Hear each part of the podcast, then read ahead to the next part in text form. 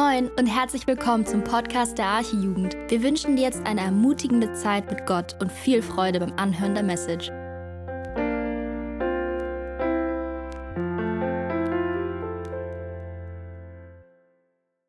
Da seht ihr schon den Text, das ist den Text nicht, aber die Überschrift, worum es heute Abend geht und die Unterpunkte. Erfüllt durch seinen Sieg. Und dann habe ich drei Punkte obligatorischerweise, wie wir das immer so lieben. Es ist ein Sieg, der uns das Leben schenkt. Es ist ein Sieg, der uns Vergebung garantiert. Und es ist ein Sieg, der den Teufel entwaffnet hat. Darum geht es also heute. Ich bin sehr begeistert von dem, was hier auf der Freizeit schon so läuft. Jetzt nicht die Pannen und dass das Essen am Anfang so. Aber ich meine, das ist ja Wahnsinn. Das Essen war nicht gut, aber jetzt ist genau das Gegenteil. Das ist der Hammer. Ne? Äh, wir sind gespannt, wie es weitergeht. Elke wird im Laufe des Abends anreisen.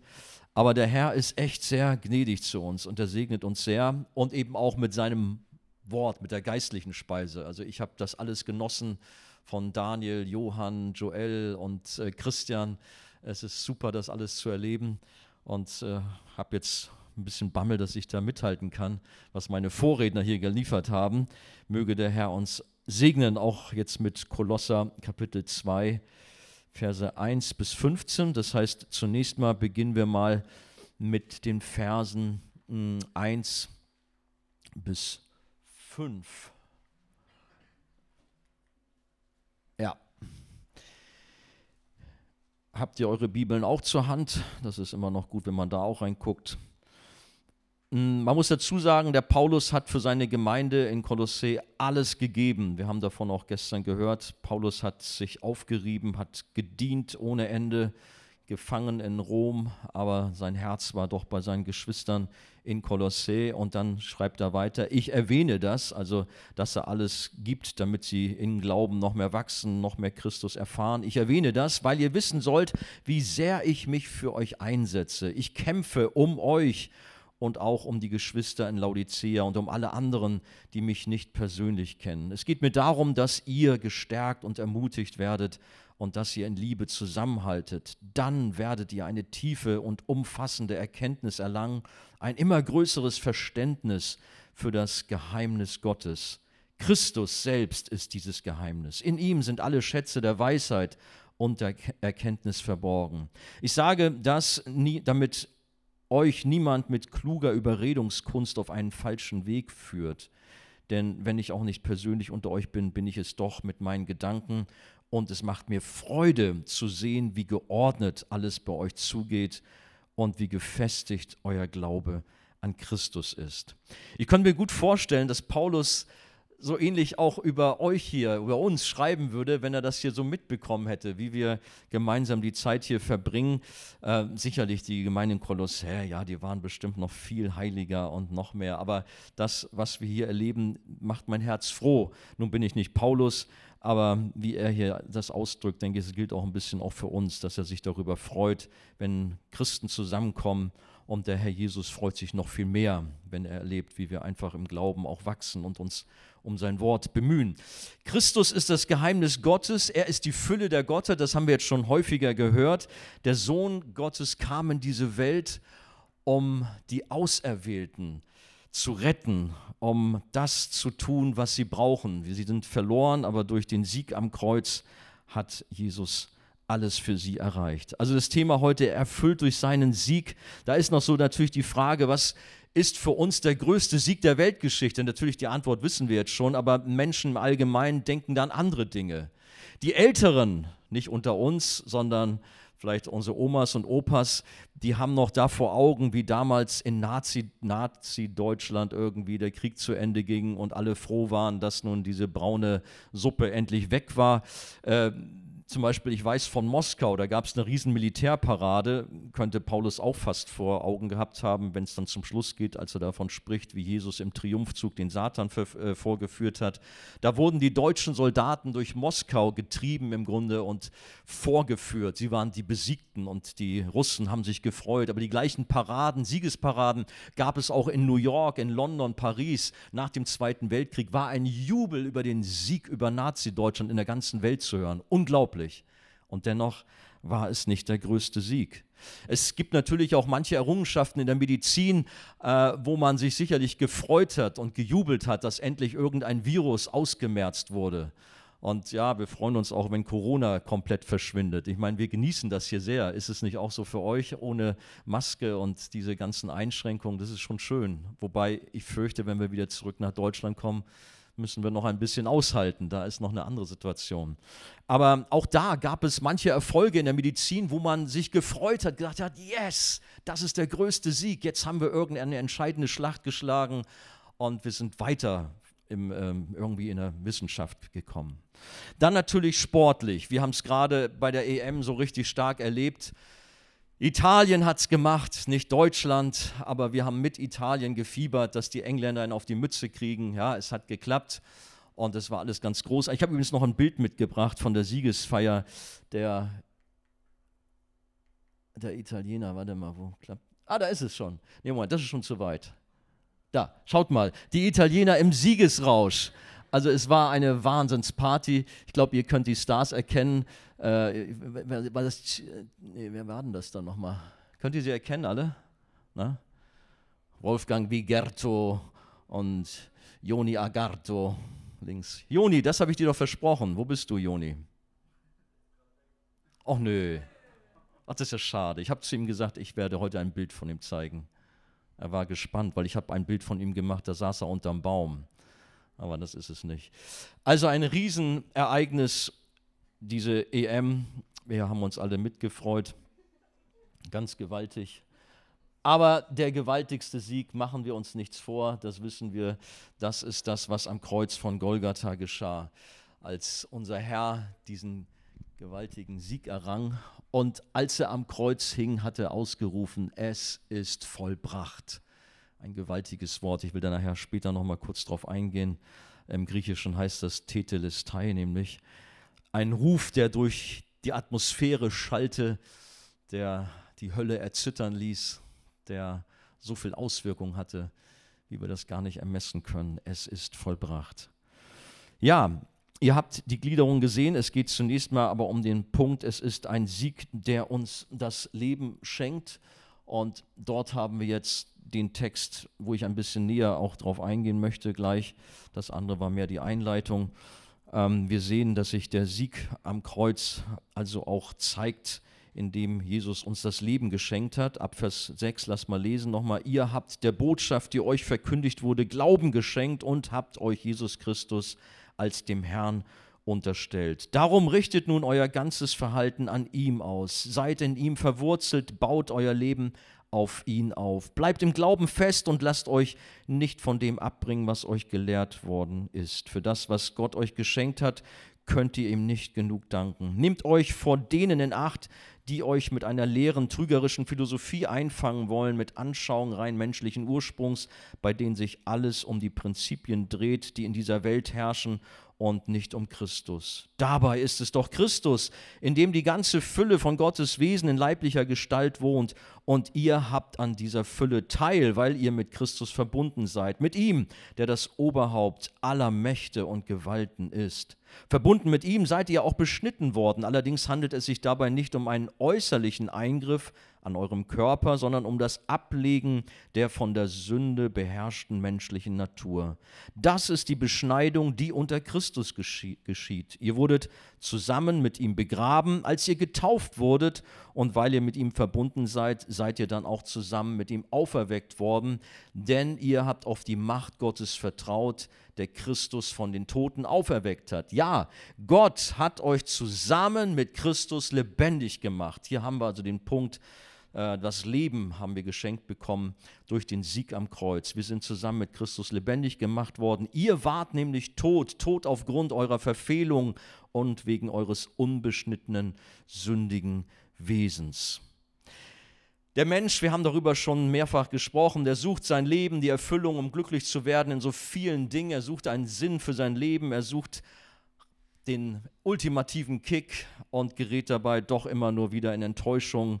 Alles entpuppt sich nur als vorübergehende Erfüllung, aber es hat keine dauerhafte äh, ja, kein, es bringt nichts Dauerhaftes für ihn. Wir haben darüber gesprochen in den Gruppen, was es vielleicht alles so ist. Wir haben eine Zeit, in der man von viel Toleranz spricht. Es ist alles bunt, jeder darf so leben, wie er will. Aber wenn man dann Jesus ausleben möchte, dann ist es mit der Toleranz zu Ende.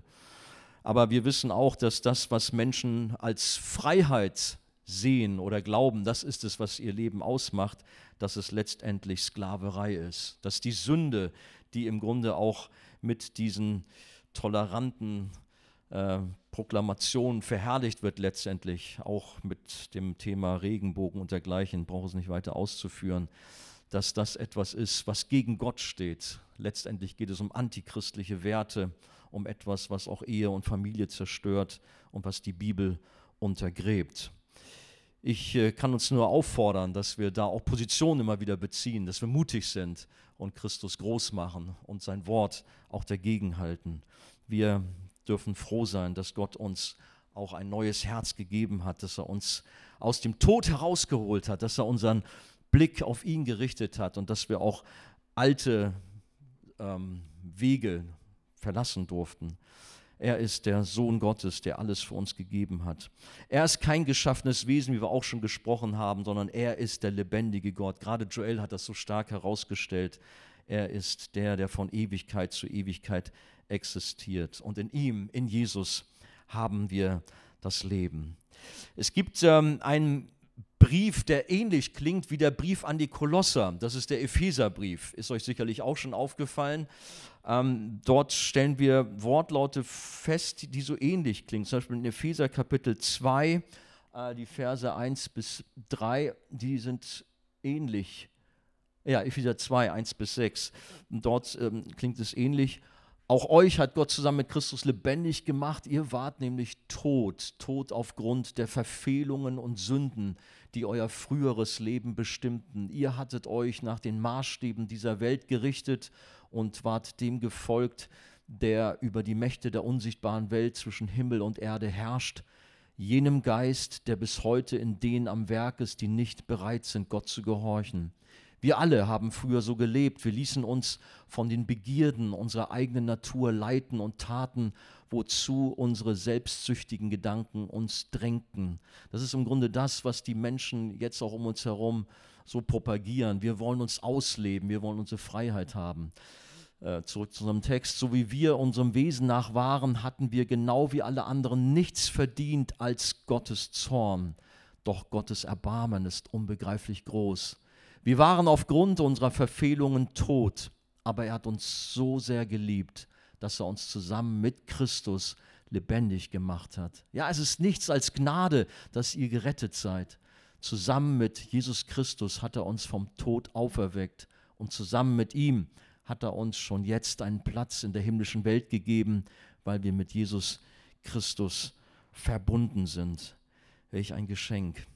Wenn man darüber nachdenkt, dass man als jemand, der ohne Christus lebt, von der Schrift hier als ein Kind des Zorns bezeichnet wird. Und wir waren das alle einmal. Wir waren Kinder des Zorns, wir lebten in der Finsternis, wir wollten nichts von Jesus wissen, auch wenn wir vielleicht christlich aufgewachsen sind wie die meisten, aber dennoch lebten wir auf der falschen Seite und hatten eigentlich nur noch die Hölle vor uns. Wir waren geistlich tot, der geistliche Tod, der kam mit der Sünde in die Welt und betrifft alle Menschen, so heißt es in Römer 5, Vers 12. Und so mag es sein, dass man quicklebendig ist, dass man ein sehr dynamischer Mensch ist und auch irgendwie scheinbar die Freude für sich gepachtet hat. Also ich spreche jetzt nicht von Christen, sondern von Menschen, die ohne Gott leben. Sie scheinen so lebendig zu sein, aber in Wirklichkeit sind sie tot was da vielleicht hilft, wenn wir an Walking Dead denken, wenn wir an Zombies denken, die so durch die Gegend wanken. So in etwa kann man das vor, sich vorstellen. Ich meine, gut, ich würde nie an Ungläubigen sagen, ey, du bist ein Zombie oder so. Aber das ist in etwa das, was diese Schriftstelle, was diese Thematik ausdrückt. Menschen, die meinen, sie sind lebendig, sie haben die Freiheit, sind in Wirklichkeit Sklaven der Sünde, sie sind geistlich tot, sie laufen als Tote durch diese Welt und letztlich wartet nur die Hölle auf sie, die ewige Trennung von Gott. Sie sind Sklaven des Teufels, Marionettenfiguren und der Böse zieht die Strippen, wie es hier so eigentlich so deutlich heißt. Der Fürst dieser Welt hat alles in der Hand. Die Menschen reden sehr gerne vom freien Willen, so dass sie doch alles selber regeln. Aber wenn man darüber tiefer nachdenkt, dann merkt man eigentlich, ja, so frei ist das alles gar nicht, sondern der Mensch wird doch bestimmt. Entweder von Gott, Martin Luther hat gesagt, wir sind fast so wie ein Reittier. Entscheidend ist nur die Frage, wer hat die Zügel in der Hand. Entweder hat sie Gott in der Hand oder der Teufel. Und das ist auch die Frage, die ich hier mal reingebe. Weißt du, dass in deinem Leben Gott wirklich die Zügel in der Hand hält? Oder ist da diese böse Macht? Ist es Satan, der immer noch dich traktiert und dein Leben bestimmt? Gerade so wie man nicht mit einem Leichnam kommunizieren kann, ist es mit Menschen, die von Gott getrennt sind. Gläubige schwärmen vor ihnen über die Erlösung, über die Segnung in Christus, aber der geistlich Tote schüttelt nur den Kopf und kann nicht folgen. Er versteht nichts von der Bibel, er versteht nichts von Gnade, von Erlösung. Es kommt nicht bei ihm an. Ich kenne Menschen, die halten sich zwar unter Gläubigen auf und hören Predigten und lesen in der Bibel und sprechen Gebete, aber ihr Herz ist dennoch hart und kalt wie ein Stein. Es wäre gruselig, es wäre schade, wenn auch unter uns jemand wäre, der so eine Art zu leben hat, der eigentlich sich genau zu verhalten weiß, mit Händeheben, mit frommer Sprache und dergleichen, aber sein Herz dennoch nicht bei Christus ist. Freizeiten ist eine gute Gelegenheit, um da wach zu rütteln, um auch selber über sein eigenes Leben nachzudenken. Möge Gott Gnade schenken, dass alle, die hier dabei sind, ein neues Herz von Gott bekommen. Wir haben davon schon gehört, dass Gott das steinerne Herz aus uns herausnimmt und uns ein fleischendes Herz einpflanzt. In Ezekiel 36, 26 ist davon die Rede. Du sollst die Zeit hier nutzen und dich auch vor Gott prüfen, wie dein geistlicher Zustand ist. Und du hast viel Gelegenheiten dazu. Nicht nur an den Abenden, sondern auch in den kleinen Gruppen, aber auch wenn wir unterwegs sind, zusammen im Gespräch sind, nutzt die Zeiten, um auch Gott näher zu kommen. Diese Freizeit kann der Wendepunkt für dein Leben werden. Auch wenn du schon mit Jesus gehst, aber vielleicht noch irgendwo so lau unterwegs bist und noch nicht so richtig fest im Glauben bist. Ich habe manch einen kennengelernt, der gerade auch auf Freizeiten Gott mächtig erlebt hat und sein Leben dadurch eine drastische Wendung genommen hat und er auch später an besondere Dienste hineingekommen ist. Da möchte ich euch wirklich auch Mut machen. Wer dem Sohn nicht vertraut und die gute Nachricht vom größten Sieg am Kreuz ablehnt, für den hat die Bibel sehr ernste Worte, denn dieser Mensch bleibt im Zustand des geistlichen Toten. Ich weiß nicht genau, ob ich diese Stelle auch aufgeschrieben habe. Klappt es? Klappt es nicht? Ach doch, da ist sie, genau. Das ist diese Stelle. Johannes 3 ist ja ein schönes Kapitel mit dem berühmten Vers 16. Aber dieser Vers 36 fordert heraus. Wer an den Sohn glaubt, der hat das ewige Leben. Wer dem Sohn aber nicht gehorcht, nicht an ihn glaubt, der wird das Leben nicht sehen, sondern der Zorn Gottes bleibt auf ihm. Er bleibt ein Kind des Zorns, wie es auch vorhin geheißen hat. Und das wäre tragisch. Deswegen der dringende Appell, glaube an Jesus, vertraue dein Leben ihm an und erlebe, wie du von einem Kind des Zorns zu einem Kind Gottes wirst. In dieser antigöttlichen Haltung waren wir alle von Natur aus. Die Sünde alles, was gegen Gott steht, hat er uns fest im Griff. Jeder von uns hat mehr oder weniger die Gebote Gottes ignoriert, ist seinem selbstsüchtigen Wesen gefolgt und hat sein eigenes Ding gemacht. Wir haben schon eindrucksvolle äh, Illustrationen hier gehabt, wie gestern Abend auch von Christian, wie das aussieht. Möge der Herr uns helfen, dass wir ein Leben führen, um das Gott wohlgefällig ist. Und das passierte, als Gott in unser Leben trat und uns lebendig gemacht hat. Ihr, die ihr vielleicht schon länger dabei seid, könnt ihr euch daran erinnern, wie das gewesen ist, als ihr vielleicht in einem Gottesdienst gepackt wurdet, als ihr vielleicht in einer besonderen Lebenskrise wart und irgendwie in der Bibel geblättert habt und plötzlich sprang euch ein besonderes Wort an und hat euch regelrecht ja, zertrennt. Wie heißt es? Das Wort ist wie ein zweischneidiges Schwert. Aber es hat vielleicht zuerst Schmerz bereitet, aber euch dann Leben geschenkt. Und so hat jeder von uns, der wir auch das schon erfahren haben, erleben dürfen, wie Christus kam und Leben geschenkt hat.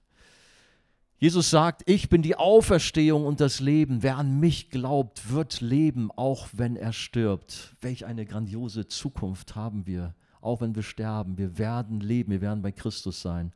Und wer lebt und an mich glaubt, der wird niemals sterben, weil er hat das ewige Leben. Johannes 11. Oder auch, wer mit dem Sohn verbunden ist, hat das Leben. Wer nicht mit ihm, dem Sohn Gottes, verbunden ist, hat das Leben nicht. Ganz klare, einfache Aussage. Deswegen lasst uns füreinander beten, gerade auch solche, wo wir nicht sicher sind. Vielleicht sind die meisten hier durch damit, aber es kann auch der eine oder andere doch irgendwo hier sein, der nicht genau weiß, wo stehe ich eigentlich? Was ist in meinem Herzen los? Da möchte ich dir so ein bisschen Unruhe bereiten, dass du vielleicht auch, wenn du unsicher bist, das Gespräch suchst, das Gebet suchst weil du brauchst das Leben in Gott, sonst bist du verloren, sonst ist Game Over. Und das wäre schrecklich, wenn man Zeiten des Segens erlebt, bei Freizeiten oder auch in der Gemeinde und irgendwie doch am Ziel vorbeilebt. Möge Gott uns helfen. Aber wer zu Jesus gehört, der hat das Leben das ewige Leben.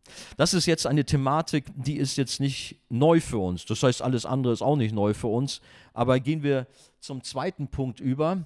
Ähm, es ist ein Sieg, der uns Vergebung garantiert.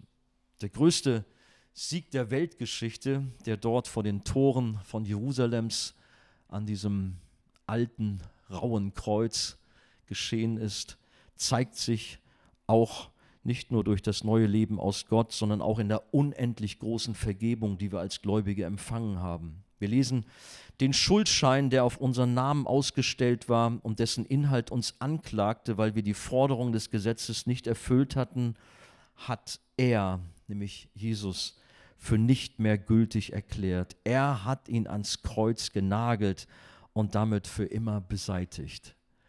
Am liebsten würde ich das hier demonstrieren wollen, dass wir äh, uns sammeln, dass wir ein paar Dinge auf den Zettel schreiben. Ich habe solche Aktionen schon öfters mal gemacht. Und wenn man dann ein großes Holzkreuz hat, dann kann man so etwas wunderbar darstellen und nagelt seine Sünden ans Kreuz in dem Wissen, er hat es für mich getragen, er hat mir die Sünde und Schuld vergeben. Das haben wir nun hier, kein Kreuz haben wir nicht, aber wir hatten heute Morgen schon eine schöne Illustration. Danke nochmal Daniel für das Beispiel mit der Klorolle. Könnt ihr euch daran erinnern, sie ging durch den ganzen Raum durch. Und er hat uns gesagt, unser Sündenregister ist ohne Ende, ist ganz lang. Aber wie gut, dass unser Herr alles bezahlt hat. Alle unsere Sünden sind bezahlt. Und wie das sehen wir am Kreuz. Ich will uns nochmal mit hineinnehmen in das Geschehen. Ich habe heute Nachmittag mir einige Videos nochmal angeschaut äh, hatte auch überlegt, hier etwas zu zeigen, aber ich dachte, besser ist es dann doch sein zu lassen. Stichwort Passion Christi oder dergleichen, da gibt es manche Clips. Aber ich will mir auch nicht nachsagen lassen, dass dann einer von uns hier kreidebleich geworden ist äh, und irgendwie da überfordert war mit irgendwelchen Szenen. Könnt ihr vielleicht sonst selber da mal reinschauen oder ihr kennt es vielleicht auch. Aber wir haben, glaube ich, auch genug Fantasie, um uns die Leidensgeschichte Christi immer wieder auch vor Augen zu stellen. Gerade wenn wir Abendmahl feiern, tun wir das. Ähm, klar, Ostern sowieso. Aber auch bei dieser Thematik lade ich uns ein, dort nochmal äh, uns das vor Augen zu führen. Es ging ja schon in der Nacht los, als Jesus im Garten Gethsemane dort am Ölberg war mit seinen Freunden, mit seinen Jüngern. Und ähm, dann kam der Teufel, um Jesus zu versuchen, um ihn abzuhalten. Ihr erinnert euch, es war ein Todeskampf, der Schweiß trat wie Blutstropfen hervor und Jesus bat auch seine Jünger um Gebetsunterstützung, aber sie versagten alle. Sie waren schlechte Freunde. Sie versagten elendig. Und dann, als die Soldaten kamen, um Jesus zu verhaften und der verräterische Judas mit dem Kuss kam, Gut, Petrus hat es versucht, schlug mit dem Schwert äh, dazwischen oder auch daneben, wie gut, dass er den Kopf nicht getroffen hat, sondern nur das Ohr. Aber letztendlich war auch das falsch, weil Jesus hatte eine Mission zu erfüllen. Die konnte niemand aufhalten, die sollte niemand aufhalten, auch kein Petrus, sondern der Weg musste ans Kreuz führen. Und so ging es dann auch weiter. Er wurde ähm, dann von einer Behörde zur anderen geführt. Ihr wisst das, König Herodes, Pilatus. Sie trieben teilweise ihren Spott mit ihm. Herodes wollte, dass er ihnen ein Wunder vorführt. So quasi, mach doch mal ein bisschen Spaß, wir brauchen Unterhaltung. Komm, Jesus, mach doch mal. Aber Jesus hatte nur das Kreuz vor Augen, die Mission, um uns das Leben zu schenken, um uns die Sünde abzunehmen.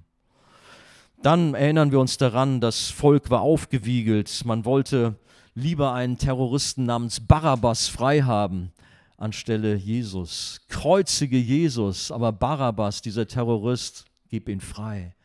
Welch ein Hass, was war dort los? Wie muss sich Jesus gefühlt haben? Er wurde gegeißelt. Auch das haben wir oft erläutert, was das bedeutet. Nicht nur mit so einfachen Peitschenstriemen, sondern sein Rücken wurde regelrecht zerstört, kaputt gemacht und nicht wenige sind bei einer Geißelung schon gestorben.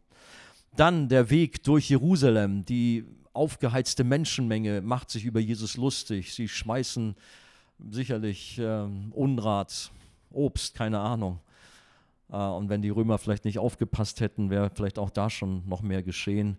Der Pöbel freut sich über ein Schauspiel was sich dann dort auf dem Hügel Golgatha anbahnt. Die brutalen römischen Soldaten werfen Jesus auf das Kreuz und nageln ihn fest und richten ihn auf. Und man macht sich lustig über ihn. Hey, du bist doch der, der gesagt hat, ich bin der Sohn Gottes. Steig doch runter, wenn du es bist. Beweise es doch. Und natürlich, er hätte es beweisen können, klar.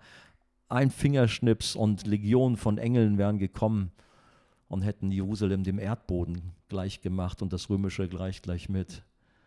Er ist der Herr dieser Welt, aber er hatte das Kreuz vor Augen und er wusste, ich muss diese Mission erfüllen. Ja, Jesus litt. Er starb am Kreuz. Es war ein furchtbarer Tod. Ich glaube, ihr wisst das, dass Gekreuzigte teilweise tagelang an so einem Kreuz hingen, dass es ein furchtbarer Erstickungstod war, weil der durch die Arme, die am Kreuz hingen, wurde Brustkorb zusammengedrückt, wenn man zusammensackte und dann bekam man keine Luft mehr. Und das zog sich halt über Tage hin. Es war ein qualvoller Tod.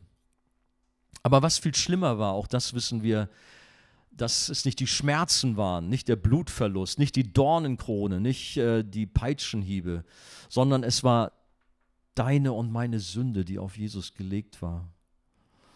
Und ich versuche auch hier an dieser Stelle bewusst auch immer mit unterzubringen, es ist nicht irgendwie nur ein, ein Hass, ein Streit, ein Eheproblem, eine Lüge, sondern wenn die Last, die Schuld der Welt auf Jesus gelegt wurde, dann habt die grausamsten Verbrechen dieser Welt vor Augen, die schlimmsten Kindesmisshandlungen und Terrorattacken, die größten Kriege, die schlimmsten Verbrechen und Ungerechtigkeiten dieser Welt wurden in dem Moment auf Jesus gelegt. Ja, Jesus selber wurde für uns zur Sünde gemacht.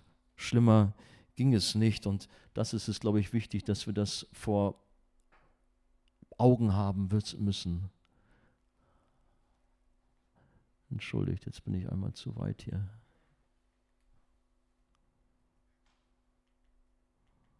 Männer und Technik. Ach, habe ich doch gar nicht mehr gemacht. Na gut, habe ich euch mit Bibelstellen verschont. 2. Korinther 5,21, dort steht nämlich, denn er hat den, der von keiner Sünde wusste, von Jesus ist die Rede, für uns zur Sünde gemacht, damit wir in ihm zur Gerechtigkeit Gottes würden man, man, kann sich das kaum ausmalen, was es vielleicht bedeutet, dass Jesus buchstäblich zur Sünde gemacht worden ist. Der Prophet Jesaja, 700 Jahre vor Christus lebte er, hat das so ein bisschen beschrieben, dass dieser Mann, der dort am Kreuz hing, der war kein schöner Anblick. Das war etwas Furchtbares. Denn auf diesem Mann lag letztendlich auch der Zorn Gottes. Und dieser Mann war Jesus Christus, der Sohn Gottes. Es war die Sünde und Schuld, die Boshaftigkeit und Schlechtigkeit von Abermillionen Menschen aus allen Zeitaltern. Das Urteil der Bibel fällt nicht gut für uns aus, sondern besagt, dass jeder Mensch ein großer Sünder ist.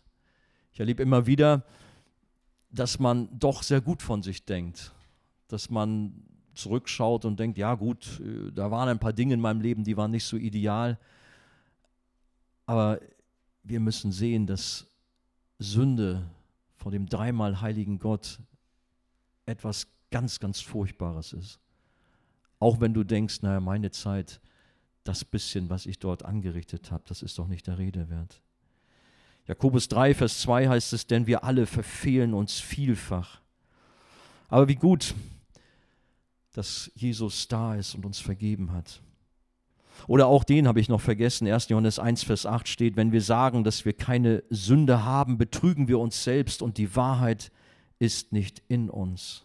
Unsere Sünde ist also nicht klein und harmlos, wie wir vielleicht denken. Es ist auch keine Kavaliersdelikte, sondern sie beleidigen Gott. Vielleicht habt ihr von John Bunyan gehört, dieser bekannte Puritaner, der das Buch Die Pilgerreise geschrieben hat. Ein wirklich heiliger Mann. Und äh, ich würde mir wünschen, dass ich ein bisschen was von ihm hätte. Wisst ihr, was er gesagt hat? Das beste Gebet, was ich jemals betete, hatte genügend Sünde in sich, um die ganze Welt zu verdammen. Das musst du mal auf dich wirken lassen. Das beste Gebet, was ich jemals betete, hatte genügend Sünde in sich, um die ganze Welt zu verdammen. Da kriegt man so ein bisschen Ahnung davon, was Sünde für eine Schlechtigkeit hat. Wenn ein Gebet schon so schlimm ist für einen John Bunyan. Oha, Herr, sei uns Sünder gnädig. Unser Text spricht nun hier von einem Schuldschein, der gegen uns steht. Und wie gesagt, heute Morgen hatte Daniel das mit der Chlorrolle ein bisschen äh, demonstriert. Die Rolle müsste eigentlich nicht nur durch diesen Raum gehen, sondern wenn wir ehrlich sind, um die ganze Welt herum. Andi, du übertreibst. Nein. Wenn ein Gebet schon wie John Bunyan sagt, und ich habe das von anderen äh, bekannten Predigern vergangener Tage gehört, die sagten, ich bin unterwegs und ich weiß, jede Minute, jede Sekunde bin ich ein Mensch, der voller Sünde ist. Oh, dann kriegt das doch eine andere Nuance. Dann werde ich mir bewusst, okay, dann ist meine Liste nicht nur vielleicht ein Meter lang, sondern der Schuldstein wird länger und länger, je länger ich lebe. Das sind so unglaublich viele Punkte, die uns verdammen und die uns anklagen. Ein einziger Tag reicht schon aus, um eine lange Liste zu füllen. Denk mal so ein bisschen drüber nach. Wie war dein Tag? Vielleicht auch heute. Ja, das, naja, so schlimm war es vielleicht nicht. Aber guck mal genau hin. Schau mit Gottes Augen da hinein. Dein Schuldenkonto ist vielleicht voll. Und dieses Konto ist nicht nur ein bisschen im Minus, es ist nicht nur so ein bisschen rote Zahlen, sondern da ist eine Summe, ja, um das mal irgendwie mal auszudrücken, stell dir vor, du hast 100 Milliarden Euro Schulden, eine unglaubliche Zahl, wo du weißt, ey, ich habe verloren, ich bin verloren, ich kann das niemals ausgleichen. Aber so in etwa, denke ich, müssen wir uns das vorstellen. Wer von euch hat schon mal Schulden in größerem Umfang gehabt? Wohl die wenigsten. Ich meine, wir kennen es ein bisschen, haben ein Haus gebaut, da sammelt sich schon was an und das ist nicht so ein gutes Gefühl unbedingt, wenn man weiß, oha, ich habe da so einige hunderttausend Euro Schulden, wie kriege ich das in meinem Leben abbezahlt? Oder vielleicht als Verkehrssünder. Mir ist es mal passiert übrigens, an einem Tag wurde ich gleich zweimal geblitzt und habe zwei Punkte in der, ist interessant, die heißt auch Verkehrssünder-Datei. Also die wissen sehr wohl, unsere Leute um uns herum, die keine Christen sind, wissen schon, was mit Sünde anzufangen. Also zwei Punkte hatte ich gleich bekommen. Ich weiß nicht, wie es euch ging, ob ihr da auch schon manchmal ordentlich daneben getappt seid oder auch in anderen Dingen. Aber wie viel mehr ist die Registerkartei im Himmel gegen uns? Da wird alles aufgeschrieben, da wird nichts vergessen. Von Natur aus sind alle unsere Lebenskonten ziemlich derbe im Minus. Ähm, ich habe eine Geschichte gelesen, die hat mich sehr gepackt. Vielleicht habe ich sie auch schon mal erzählt, ich denke schon. Eine wahre Geschichte von einem Soldaten, der seinen Dienst tat damals bei dem Zaren Peter in Russland. Und dieser Mann, der hatte unglaublich viele Schulden beim Zaren selber. Es ging um Ländereien, es ging um alles Mögliche und diese Schulden haben sich dermaßen angehäuft, sodass dieser Mann ganz verzweifelt war und wusste, ich habe eigentlich keine Chance, ich bin mit meiner Familie eigentlich verloren. Nur hatte er einen Wachdienst zu verrichten, aber diese Sorgen und diese Nöte, die ihm auch schlaflose Nächte bereitet haben, die haben ihn an den Rand seiner Kräfte gebracht und so ist er dort vor der Tür des Palastes des Zaren eingeschlafen. Und das ist wirklich ein schlimmes Vergehen.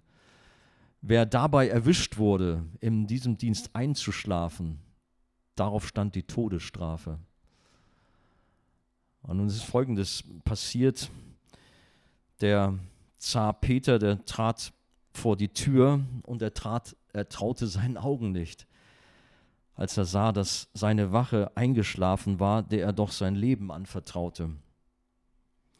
Er ging näher und beugte sich über diesen Schlafenden, aber schließlich ließ er ihn weiter schlafen.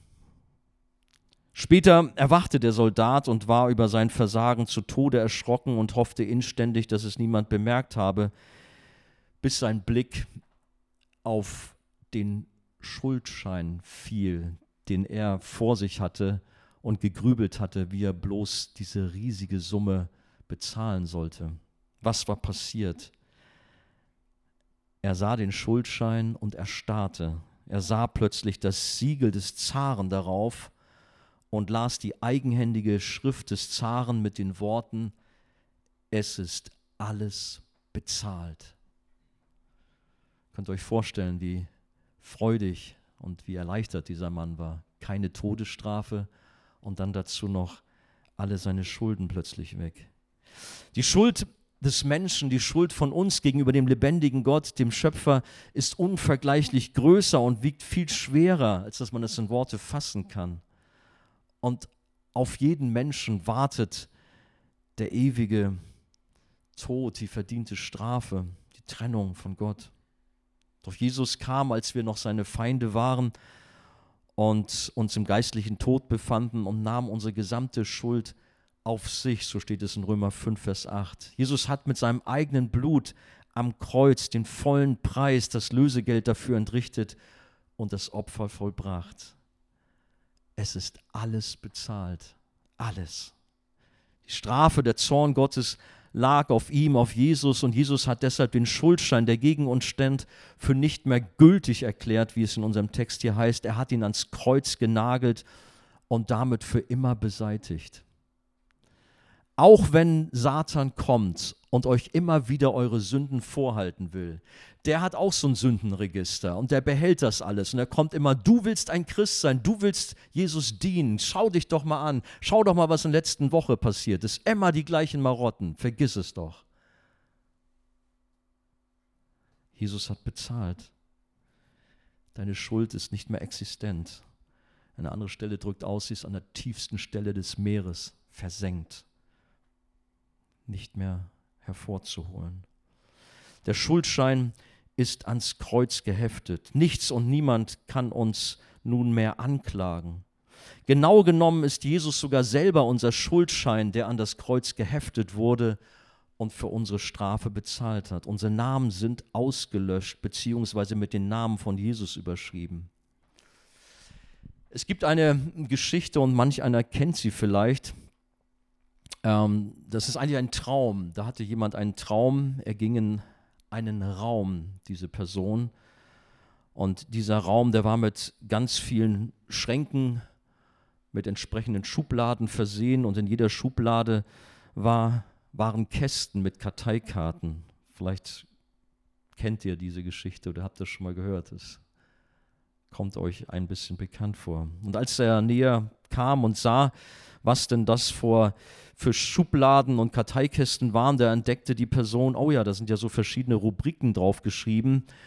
Und diese Rubriken spiegeln mein Leben wieder. Und auf diesen Karteikarten ist genau aufgeschrieben, wo ich versagt habe, wo ich gesündigt habe. Und nichts, aber auch gar nichts ist vergessen worden. Und als diese Person das so entdeckte, da wurde ihr heiß und kalt und sie hoffte, dass bloß niemand anders mal in diesen Raum kommen würde und diese Karteikarten mit den vielen schlimmen, großen und kleinen Sünden entdecken würde. Das war doch nur furchtbar peinlich. Aber kaum hatte das diese Person gedacht, da war auch schon eine andere Person im Zimmer und schaute sich doch glatt in Ruhe die ganzen Karteikästen an und machte eine Schublade nach der anderen auf und sah sich jede Karteikarte ganz genau an. Es war Jesus, der sich das alles genau durchlas und dann unseren Freund mit sehr traurigen Augen anblickte, sodass er schließlich zusammenbrach und weinte. Doch plötzlich fühlte er die Hand von Jesus auf seiner Schulter, der mit ihm weinte.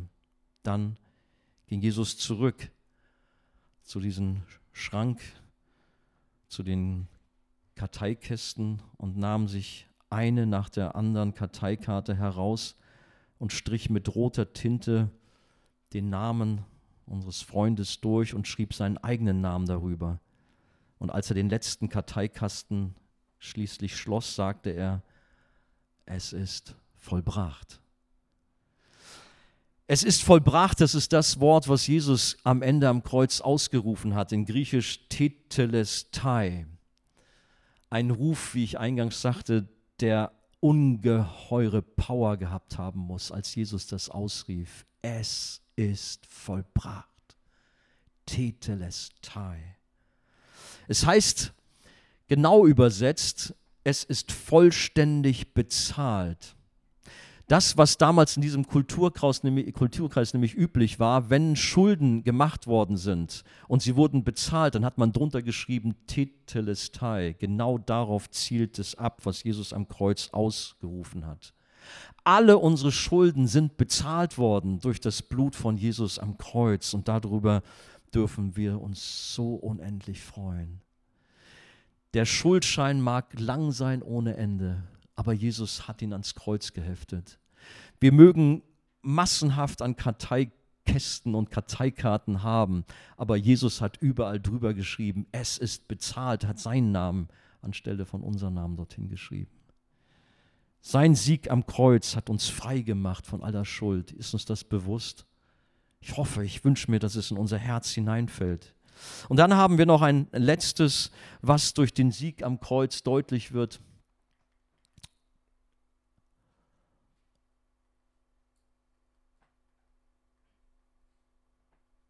Kolosser 2,15 und die gottfeindlichen Mächte und Gewalten hat er entwaffnet und ihre Ohnmacht vor aller Welt zur Schau gestellt. Durch Christus hat er einen triumphalen Sieg über sie errungen.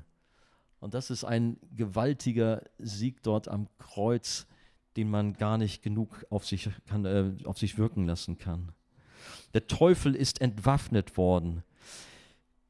Gott ist real, der Teufel ist auch real. Und so wie Gott bei uns ist und uns segnet, so ist der Teufel auch da, nicht um uns zu segnen, sondern um uns fertig zu machen. Er sucht Möglichkeiten, um Kinder Gottes zu Fall zu bringen. Er sucht Möglichkeiten, um Segen zu zerstören. Er sucht Möglichkeiten, um Gemeinden, um Jugendgruppen zu spalten, um Freundschaften zu zerstören. Ihr wisst, wie böse er ist und wie auch Finsternis auch immer wieder hineinbricht über manche. Wir haben hier ein paar Textstellen im Epheser 6, Vers 12, denn unser Kampf richtet sich nicht gegen Wesen von Fleisch und Blut, also gegen irgendwelche äh, Arbeitskollegen und Nachbarn und Familienangehörigen, die uns das Leben schwer machen, sondern, wie heißt es hier, gegen die Mächte und Gewalte der, Gewalten der Finsternis, die über die Erde herrschen, gegen das Heer der Geister in der unsichtbaren Welt, die hinter allem Bösen stehen. Ja, dieser gefallene Engel Luzifer ist da und er treibt sein Unwesen.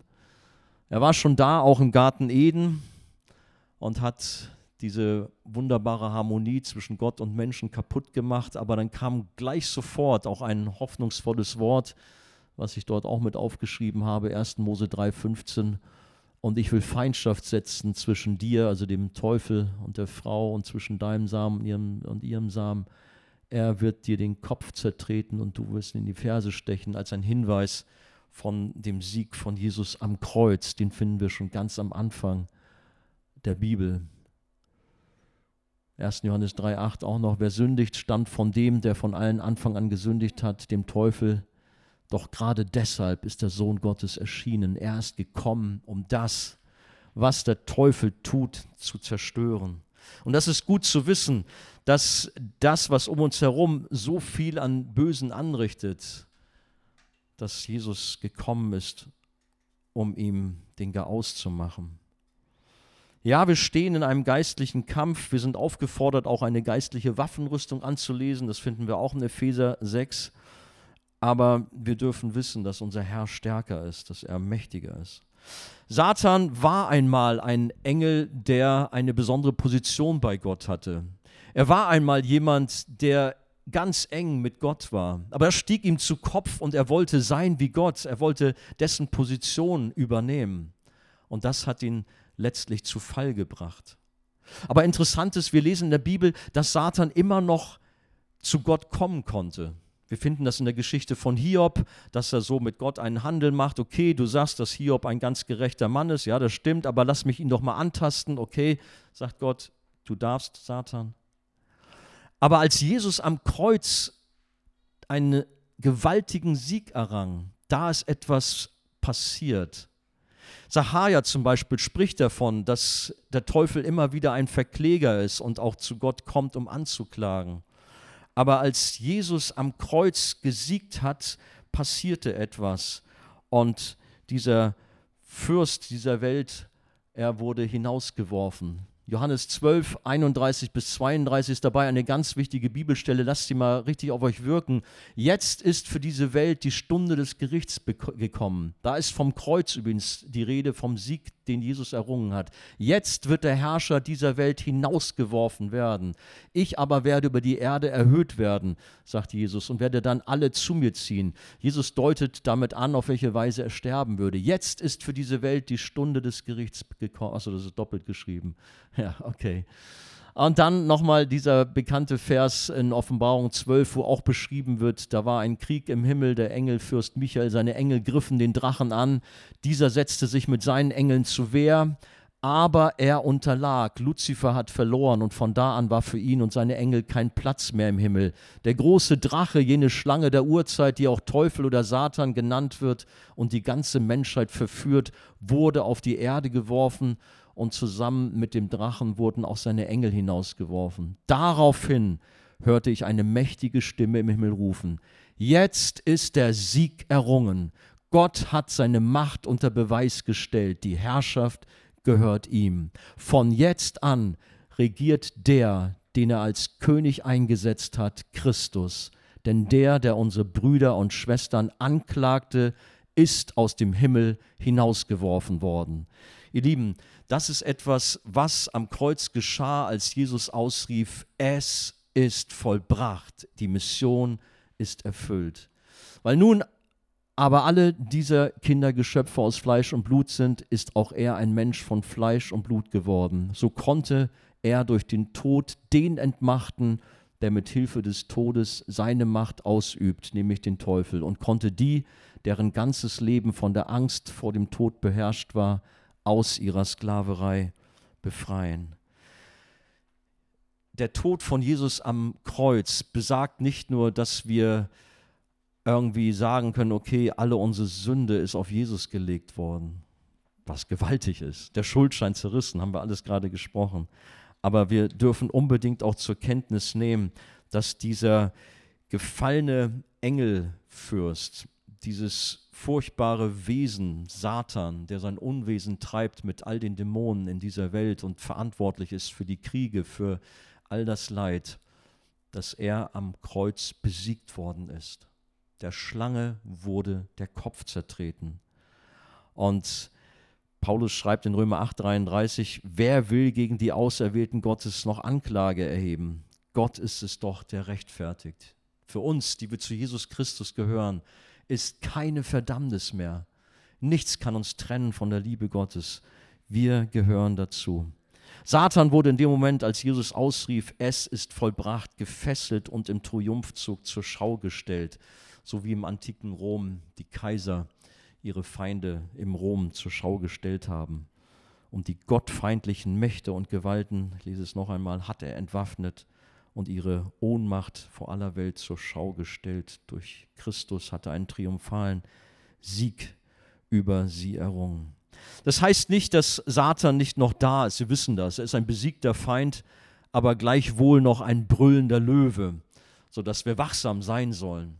Keine Frage. Aber er ist besiegt. Jesus hat am Kreuz diesen gewaltigen Sieg errungen, den größten Sieg der Weltgeschichte. Zurück zum Anfang. Italien, habe ich gesagt, hat die EM gewonnen, war im Siegelstaumel. Wir können uns daran erinnern, als Deutschland Weltmeister wurde. Ja, war toll. Ich bin auch manches Mal mit deutscher Fahne durch Hamburg gefahren und fand das ganz toll. Und das hat noch angehalten. Oder als Bayern München im letzten Jahr so richtig gut drauf war, was fühlte sich der Andi gut? Aber irgendwann war es dann weg. Bei mir war übrigens mal ein Bayern-Spieler zu Besuch, vielleicht habt ihr den Namen Paulo Sergio mal gehört. Äh, der Mann war auch Weltmeister und Champions League-Sieger und was nicht alles. Aber was er deutlich gemacht hat, der größte Sieg ist der, den Jesus errungen hat am Kreuz. Paulo Sergio ist ein ganz gläubiger Mann, gibt viele andere, C. Roberto und ihr kennt viele, gerade auch Brasilianer die äh, wunderbares Zeugnis abgelegt haben. Es war schön zu erleben, wie auch ein Paulo Sergio voller Eifer, voller ja, Feuer für Jesus war. Und sein Sieg im Fußball, ach, das ist nix, das ist verblasst. Deswegen, ich wünsche mir und uns, dass wir von dem Sieg am Kreuz von Jesus so erfüllt sind, erfüllt werden, wie Dinge, die uns bis jetzt vielleicht zur Freude gebracht haben. FC Bayern, nein, HSV, keine Ahnung. Nimm das, was dir Freude gemacht hat, die Dinge, wo du drüber gejubelt hast. Äh, ja, die nächste Urlaubsreise oder irgendetwas. Manche Dinge sind so banal, aber wir sind so voller Freude und, und jubeln darüber und es erfüllt unser Herz. Wir haben ja davon schon gesprochen. Aber möge doch Freude, Begeisterung, Dankbarkeit, Zuversicht, Kraft, Hoffnung unser Herz erfüllen über das, was Jesus am Kreuz getan hat, über diesen größten Sieg.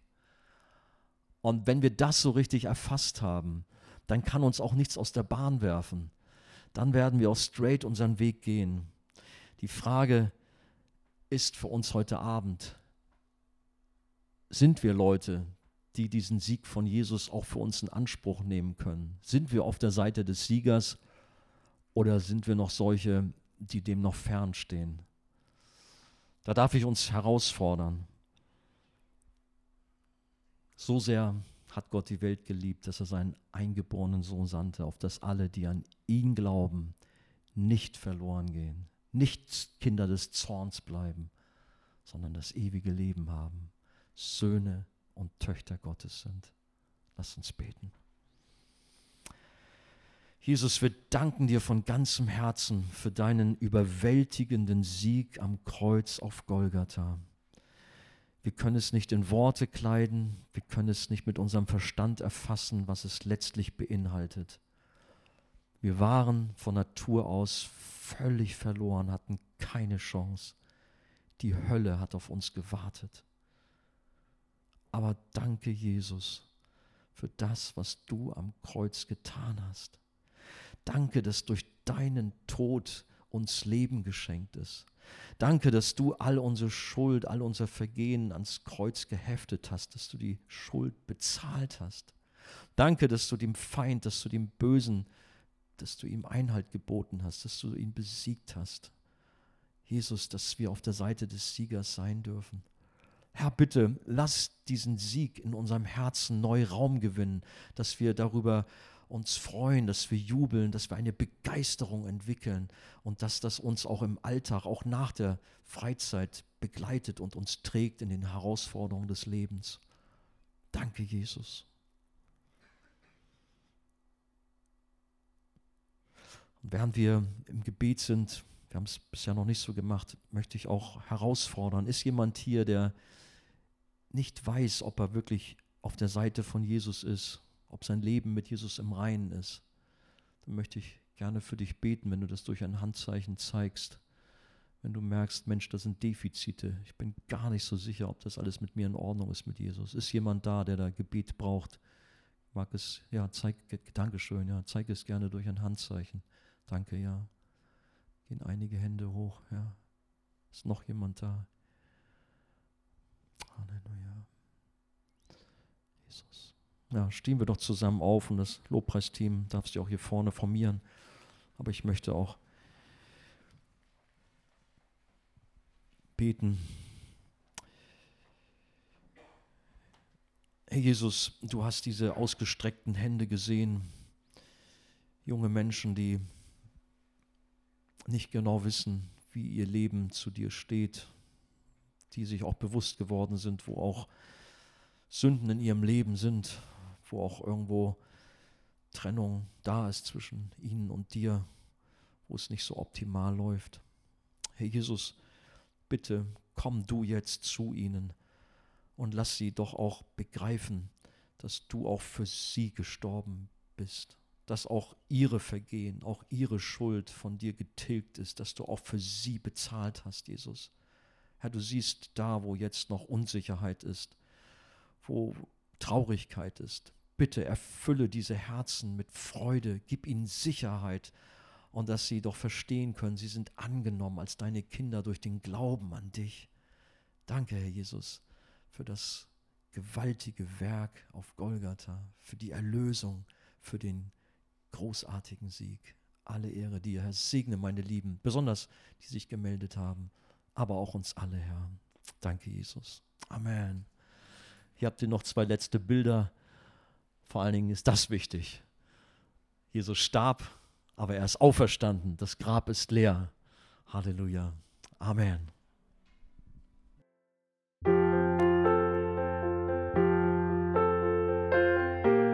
Wir freuen uns, dass du heute mit dabei warst. Wir als Archijugend sind fest davon überzeugt, dass Gott auch heute durch sein Wort spricht und hoffen, dass du ihn durch diese Predigt besser kennenlernen konntest. Weitere Beiträge von uns findest du auch auf unseren Social Media Kanälen oder unter archijugend.de. Bis dann, tschüss!